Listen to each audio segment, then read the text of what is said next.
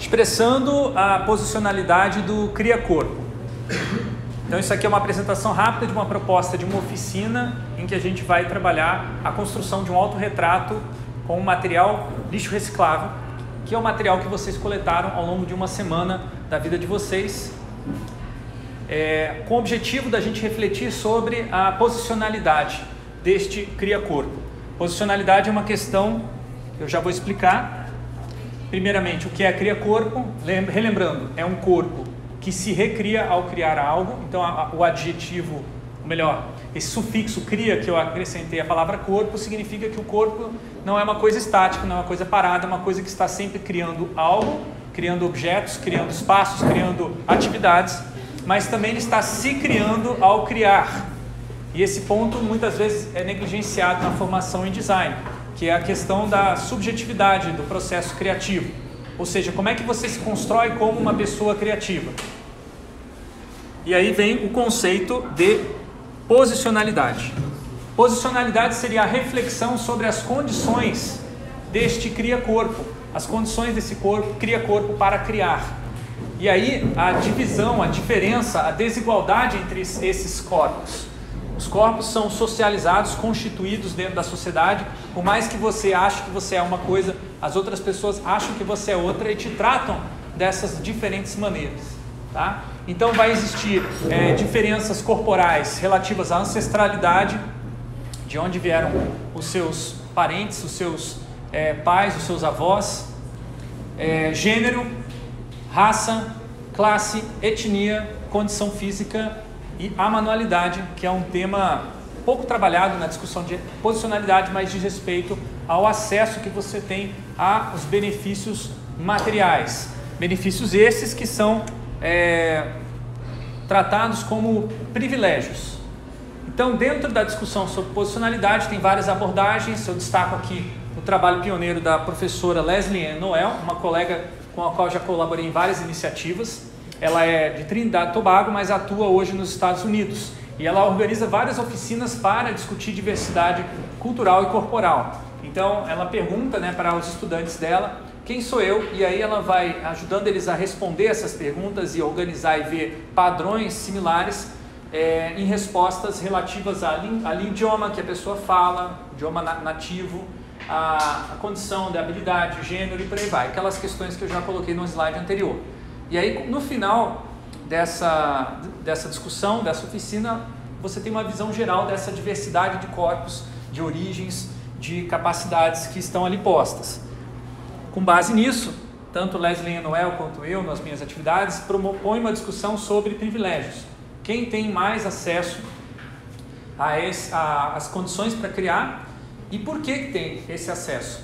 Muitas vezes não é por um mérito pessoal, não é por uma uma capacidade adquirida da pessoa, mas uma, uma, capacidade que a pessoa tenha desenvolvido por conta própria, mas uma capacidade que é inferida, que é especulada, que as pessoas acham que você tem só por fazer parte daquele grupo social. Então você herda ou recebe privilégios, nunca você conquista um privilégio. E aí acontece que a desigualdade desses cria-corpos não é uma desigualdade que parece muito justa, porque de geração em geração as pessoas que têm os mesmos privilégios continuam tendo, porque ele é passado de geração em geração. A mesma coisa acontece com quem tem os desprivilégios. Então, dentro da rede Design Opressão, rede é essa que faz parte o laboratório Lado, é uma rede nacional de pesquisadores que trabalham em combate a essas injustiças. A gente tem uma atividade chamada Caminhada Digital de Privilégios de Design, em que a gente vai perguntando para as pessoas que participam: você tem esse privilégio? Se você tem, dá um passo à frente. Se você não tem, dá um passo atrás.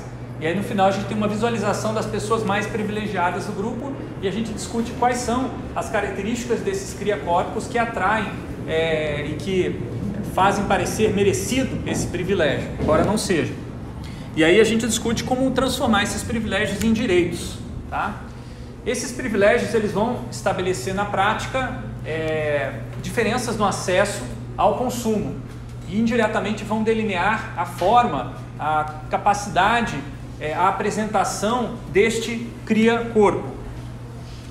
Isso vai se refletir de diversas maneiras na nossa sociedade, mas aqui eu vou focar especificamente na incidência do privilégio, impacto do privilégio na é, competição que existe no mercado de design e isso vai explicar por que é que muitas vezes, é uma teoria que explica por que é que quando você vai ver é, concursos ou histórias do design ou eventos que vão destacar os principais nomes do mercado de design, você vai ver mais corpos brancos, mais homens, né, cis, que vêm de uma origem caucasiana, europeia, né, nos seus ancestrais, eram ancestrais que escravizaram é, os ancestrais das pessoas negras e também as indígenas, tá, que roubaram a terra dos indígenas.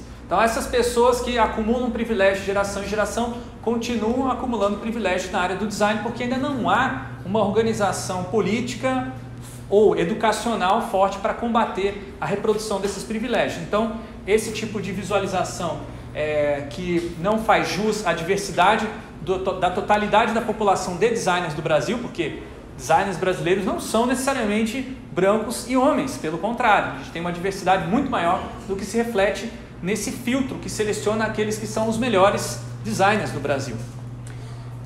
Agora, para que esses cria-corpos cheguem lá, é, não é só uma questão deles receberem e aceitarem o privilégio. Esse privilégio teve que ser construído pelos corpos desprivilegiados. E aí entra a parte mais sinistra dessa desigualdade social. Não é que as pessoas desprivilegiadas não só não têm o privilégio. Elas têm que trabalhar para construir o privilégio dos privilegiados e assim manter historicamente essa relação de desigualdade.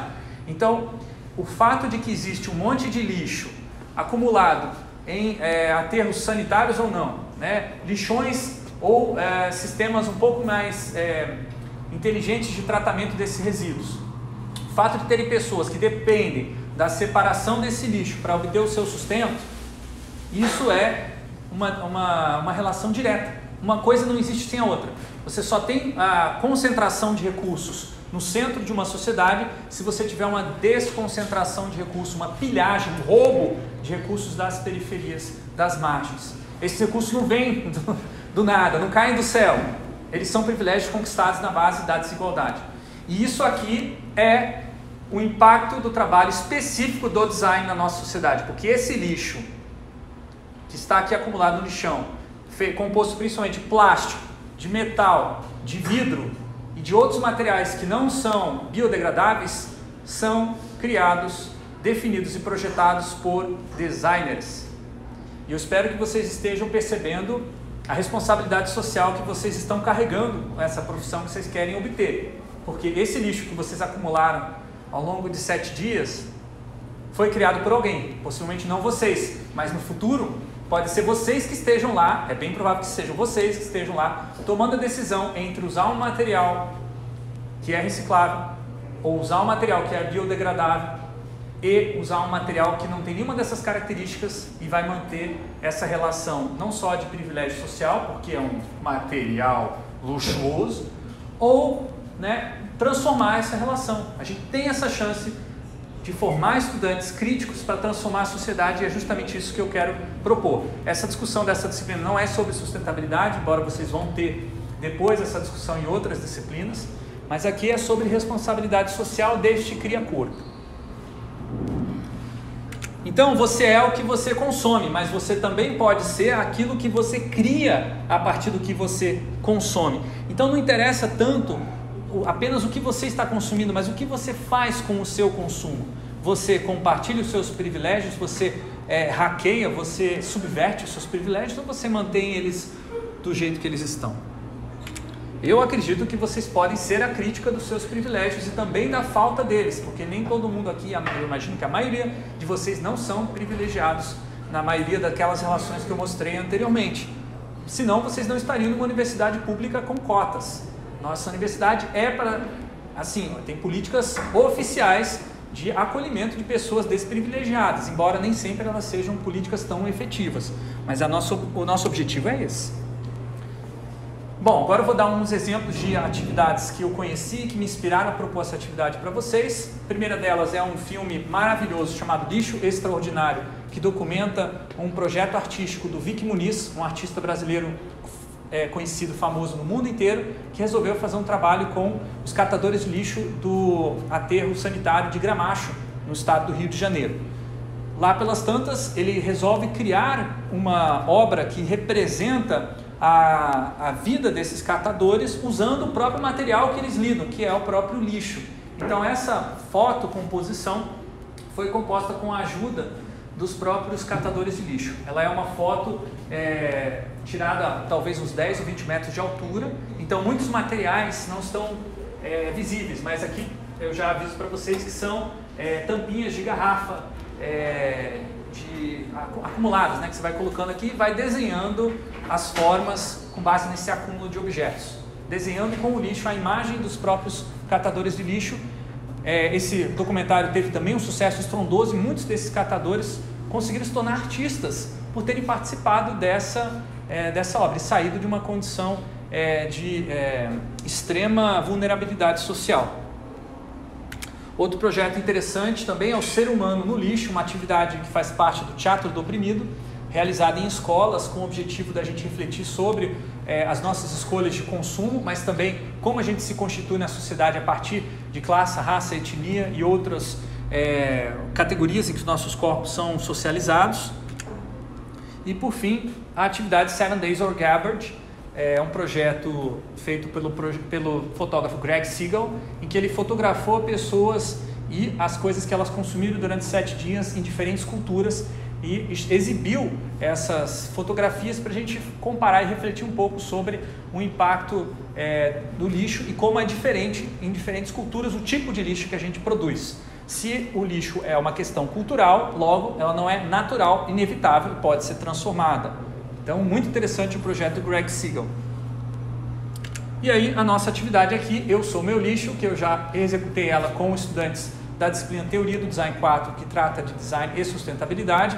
Na ocasião, os estudantes fizeram então um autorretrato com lixo acumulado durante sete dias. Notem as diferentes abordagens. Vocês estão livres para criar esse autorretrato como quiserem. Vocês podem aparecer na foto ou não aparecer na foto. Seu cria-corpo pode não estar ali mas eu acredito muito que todo o lixo que vocês carregam também faz parte do seu cria-corpo, então é impossível você não estar ali, porque as suas escolhas de consumo também refletem a sua personalidade. E aí você pode fazer um meio termo também, que é aparecer o corpo, mas não aparecer o rosto, por exemplo. Tá? Fiquem bem à vontade para criar a representação que vocês quiserem. Mas lembre-se, a proposta não é criar qualquer coisa. Tá? A proposta é refletir sobre privilégios e também a falta deles. Vamos fazer um exercício rápido de leitura da minha atividade, porque eu não poderia propor isso para vocês sem fazer isso comigo próprio, tá? E aí eu queria perguntar para vocês, vendo essa foto, esse autorretrato, que privilégios você acha que esta pessoa, no caso eu, tem e quais você acha que eu não tenho? Vendo os ob objetos que eu escolhi mostrar nessa foto e também a, a posição deles e a relação que eles têm na composição visual. O que, que vocês me, podem me dizer? Podem criticar, podem falar coisas. Como?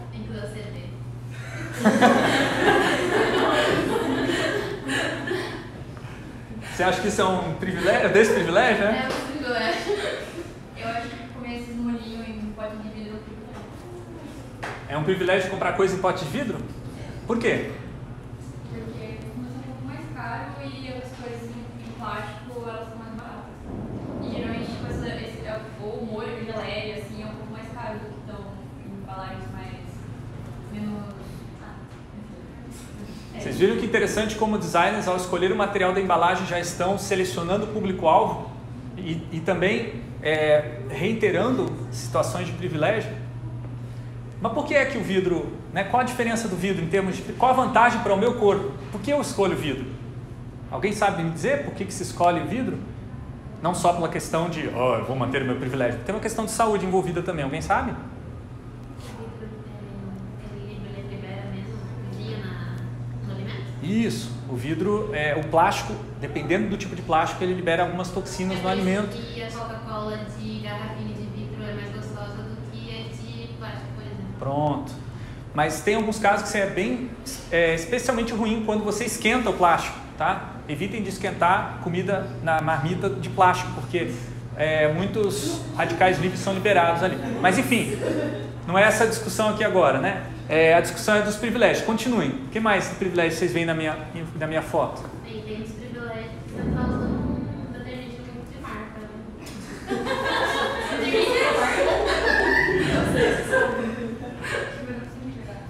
Não é um IP, né? Hã?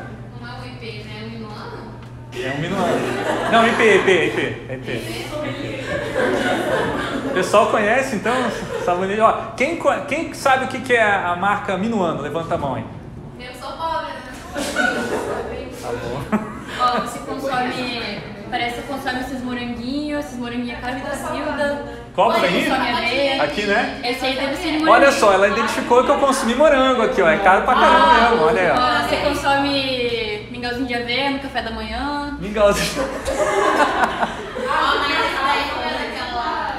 daquela de caixinha, né? Mas mingauzinho de aveia é privilégio? Acho que tem tempo pra fazer em outra coisa. comida saudável. Opa, esse é um ponto mais geral aqui de todo, tudo que vocês estão vendo. Acesso a comida saudável normalmente custa mais caro ou mais barato? Mais caro. De modo geral, mais caro. É um privilégio. Maior- Conhecimento. A maior Perfeito. parte das pessoas consomem comida processada e não tem. Ah, você gosta do bichinho da Tá, comida. Mas agora vocês falaram muitas coisas sobre meu privilégio adquirido de classe social. Eu estou numa classe social que é já considerada um pouco mais privilegiada por ter um salário melhor, por ter tido é, talvez um- uma construção. Bom, tem uma construção aí que é mais difícil de saber pela imagem, mas é, é importante eu, eu dar esse dado para vocês. Os meus antepassados são europeus, colonizaram o Brasil, colonizaram a Indonésia e obtiveram os, os é, roubaram né, recursos desse, desses territórios. Isso também me traz esse, essa condição de acesso à informação, de acesso ao consumo. Mas o que mais vocês podem me dizer sobre, sobre meus privilégios? O que mais? É? Hã? O que, que é o negócio do? O que, que vocês acham? Mas um pedaço de bambu cortado Vocês- no meio. Hã? Mas um pedaço de bambu cortado Pedaço de bambu cortado no meio? Você usa bambu em casa? Por que, que vocês acham que eu uso esse bambu? Vocês têm que fazer a leitura aí. Deixa eu desligar a luz aqui, pera um pouco.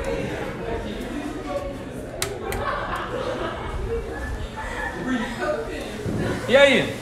Por que, que eu botei o bambu no meio? É um bambu mesmo? É um, é um bambu. E aí? Ah, mas eu vou pra pra segurar o negócio de de bambu. É verdade, meu irmão usa esse negócio da. Tá, mas por, em termos, em termos de, de intenção, vocês estão olhando só para o material, mas eu fiz uma composição aqui, né? O que, que eu, eu estou querendo dizer? Cara, você tá tipo meio passo assim, Jesus da cruz. Opa, olha só que interessante essa leitura, né? Eu estou tô numa posição meio crística ali, né? Por quê? Por que, que eu estou nessa posição? O que, que eu estou querendo dizer com isso? Vocês têm aula de composição visual também, né? Hã? Tá sendo condenado pelos seus filhos. Estou me sentindo condenado pelos lixos, né? Pelos meus pecados, né? Eu estou sendo crucificado pelo meu próprio lixo. E porque eu sou branco, assim como a gente constrói na nossa sociedade Jesus, então eu tenho o fardo do homem branco a carregar, né? Eu vou sofrer pela humanidade, pelos oprimidos, né? Eu estou sentindo tão pesadamente no meu coração o impacto do meu lixo que eu estou jogando, me livrando para não me preocupar mais. Nossa, que dor no meu coração que me dá isso. Alguém está levando o lixo e resolvendo esse problema para mim. Acho que de certa forma também tem uma coisa assim da supremacia do bambu. No princípio de você é o bambu. A dominar a humanidade, você tá caindo no chão. Nossa! Aí, aí já foi longe, ó. Interessante.